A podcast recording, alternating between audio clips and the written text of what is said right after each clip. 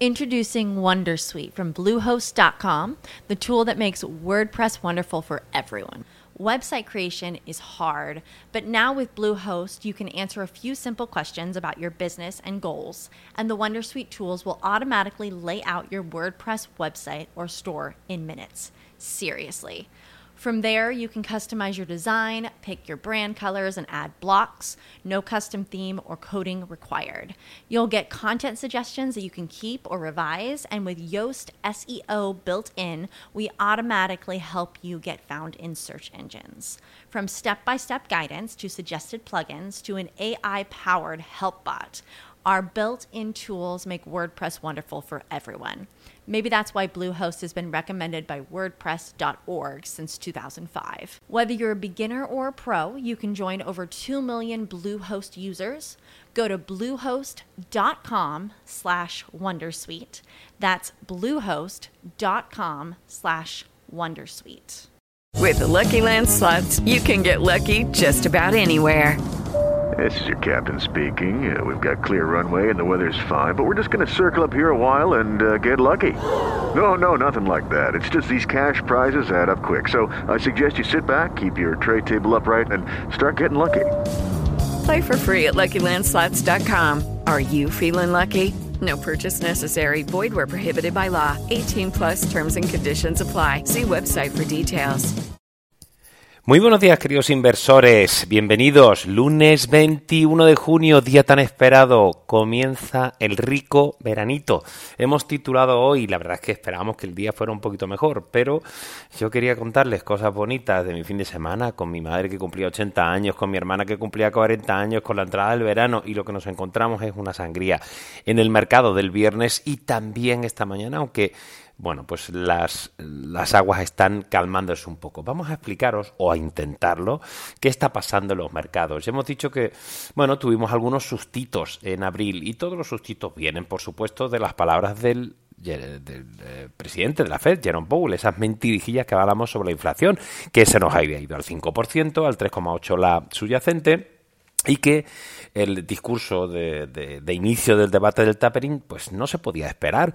Hablábamos del mes de agosto con Jason Hall, hablábamos de que en breve pues tendríamos ya comenzar a, eh, a, disminuir la compra de, de, bonos y era cuestión de tiempo.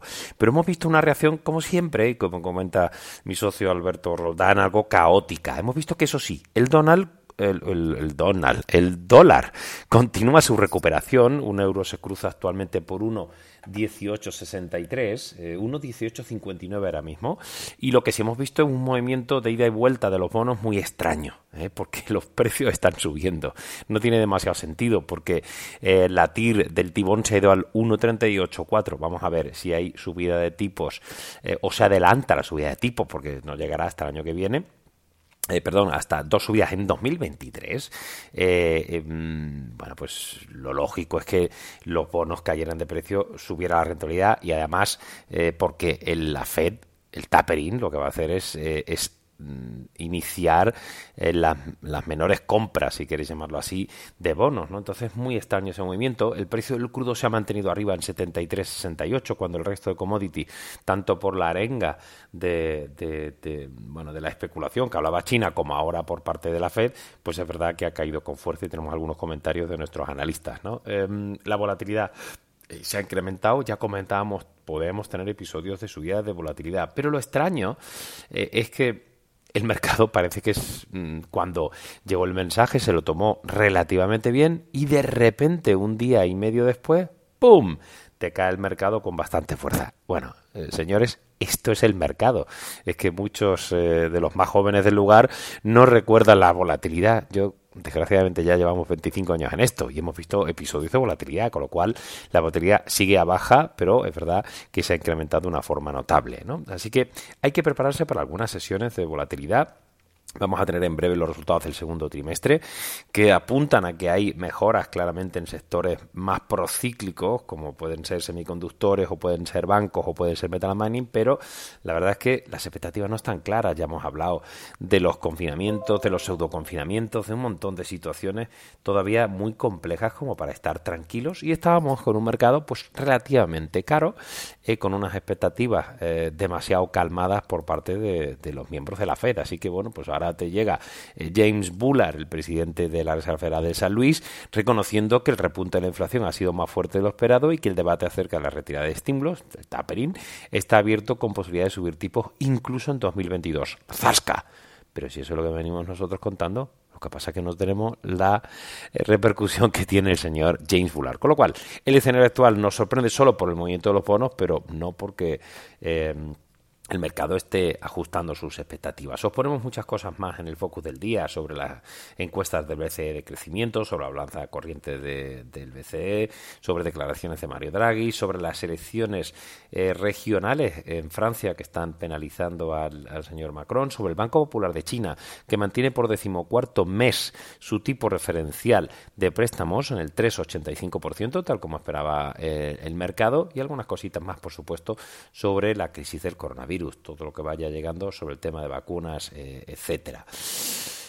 Entrando un poquito en materia de, em, ah, de análisis, eh, hablamos eh, sobre nuestra visión sobre la prima de riesgo exigida, ¿no? Es el Equity Risk Premium ERP, ¿no? según las, las métricas que utilizamos para para nuestro universo de cobertura, que casi alcanza cerca de los 500 valores, eh, la situación actual está en el 5,3%, lo que tú premium, eh, es decir, lo que se exige a la renta variable respecto a los activos libres de riesgo para invertir, ¿vale?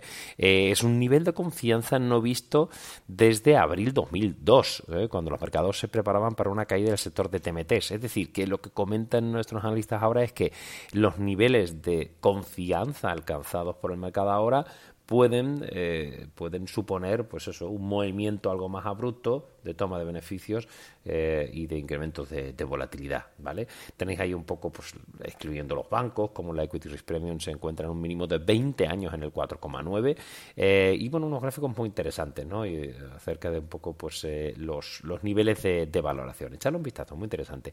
Y en el análisis de compañías hablamos de Engie eh, la compañía eh, francesa de, energía, eh, que ha cambiado mucho en los últimos dos, tres años, pero que a pesar del cambio, pues las empresas de servicio público franceses se encuentran solo a mitad del largo y exhaustivo proceso de renovación. ¿no? Hubo la destitución de Isabel Koucher eh, y, el fin de, la estrategia centrada en la acumulación de activos. ¿no? Y el, grupo francés Engie presentaba una hoja de ruta teñida de verde, ¿no? Eh, como, como todos los grupos, ¿verdad?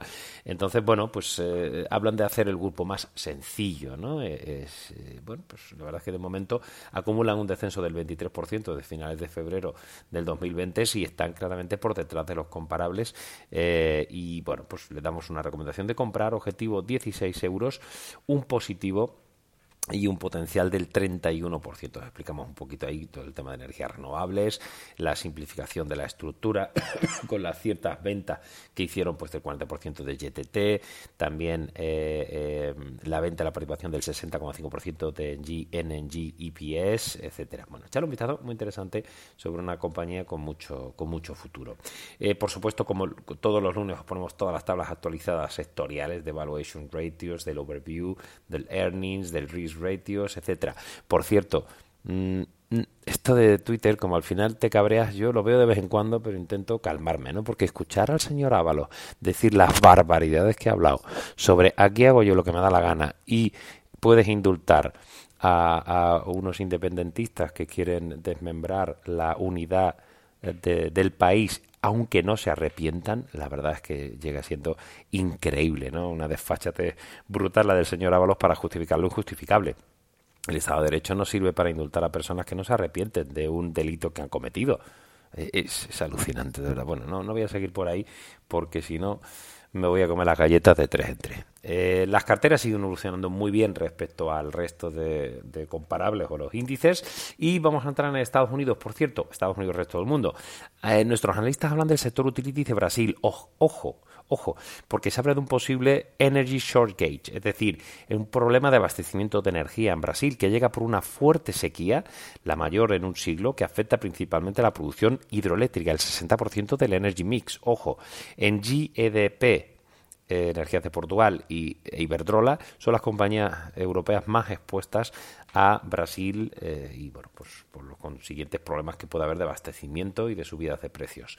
También nos ponemos alguna cosita de Aranco, el consorcio liderado por una firma norteamericana EIG Global Partners, que ha cerrado un acuerdo para adquirir el 49% de Aranco Oil Pipelines, alguna cosita de AVI, de la biotecnológica que mantenía su dividendo y también, bueno, pues eh, em, las mejoras en el pago de dividendo también de eh, PayPal. En el caso europeo hemos tenido los resultados de Prosus, aunque bueno, con el mercado tan tan tocado pues es complicado ver el efecto, ¿no? Pero las ventas han subido un 53%, hay pérdidas operativas, pero un beneficio muy importante a nivel neto y también de su matriz eh, Nasper eh, debido a la participación de Tencent. Ya sabes que tienen el 28,9% de Tencent. El resto bastante en línea con lo previsto.